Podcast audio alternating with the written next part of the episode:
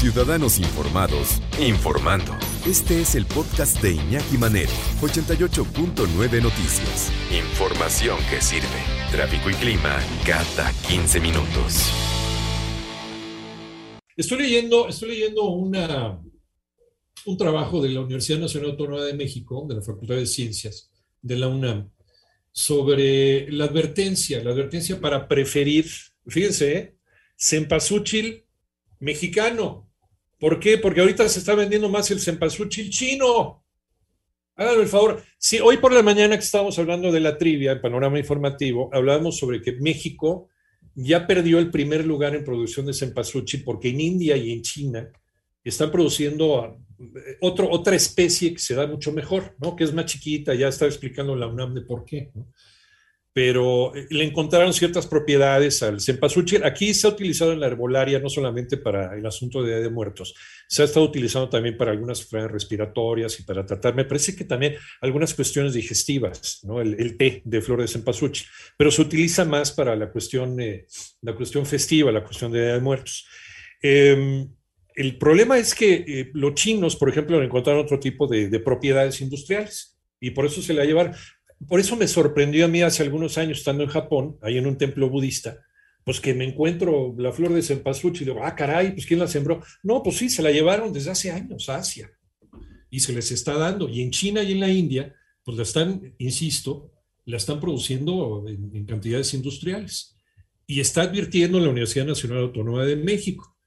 Eh, esta, esta variedad que se llama cempasúchil marigold es de talla pequeña, e ideal para su venta en maceta. Sin embargo, se cultiva a partir de semilla exportada y modificada en países como China y la India, lo que está afectando a los, eh, a los agricultores nacionales. Y dice la UNAM, variedades de cempasúchil 100% mexicanas, es la especie Tajete espatula, es nativa, tiene el tamaño ideal para su venta en maceta y se le conoce como cempasúchil clemólito.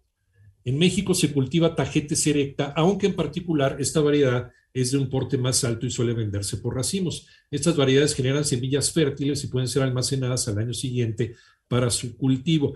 ¿Cómo apoyar al campo mexicano? Dice, dice la Facultad de Ciencias de la UNAM, adquiriendo flores nativas como el cempasúchil, clemolito o de ramos para celebrar este Día de Muertos. Con esto contribuirás, dice, a preservar la diversidad de plantas nativas cultivadas y al desarrollo del campo mexicano. Pero a mí lo que me sorprendió en la mañana cuando estábamos platicando sobre la trivia, investigando un poquito más, pues es el hecho de que, de que la flor de cempasúchil, eh, pues ya los mexicanos no somos los que, los que tenemos el primer lugar en la producción.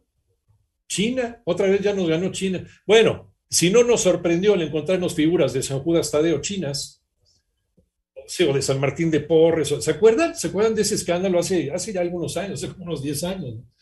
Este, o por ejemplo, vas a alguna, alguna tienda departamental y te encuentras eh, eh, figuras para, para, el Día de Muertos, ¿no? Muñecas, por ejemplo, ataviadas como, como Catrinas y demás. Entonces tú la ves, ah, pues qué padre, seguramente ha de ser hecho por algún artesano, ¿no? De Querétaro, del Estado de México. No, y encuentras la etiqueta Made in China. Ah, neta, ¿no? Vamos a preferir, y así queremos crecer, así queremos hacer crecer la economía, la, economía interna. no tengo nada en contra de las variedades chinas, de mucho menos, pero, pero si se supone que es, eh, es endémica de nuestro país y de algunas partes de Centroamérica, esta flor, que tiene su leyenda y tiene su origen, es muy bonita y tiene toda una tradición y tiene mucho que ver con quiénes somos y lo que nos describe, ¿no? Por esta, esta fusión de dos culturas pues hay que empezar a apoyar a nuestros agricultores, empezando por darles eh, mejores salarios o mejor venta por su cosecha, ¿no? Porque luego también nos vamos por las, por las otras y le estamos haciendo un beneficio a otro país en lugar de eh, preferir a nuestros agricultores mexicanos. Bueno, muchas gracias, Universidad Nacional Autónoma de México, por enviarnos esta, esta infografía.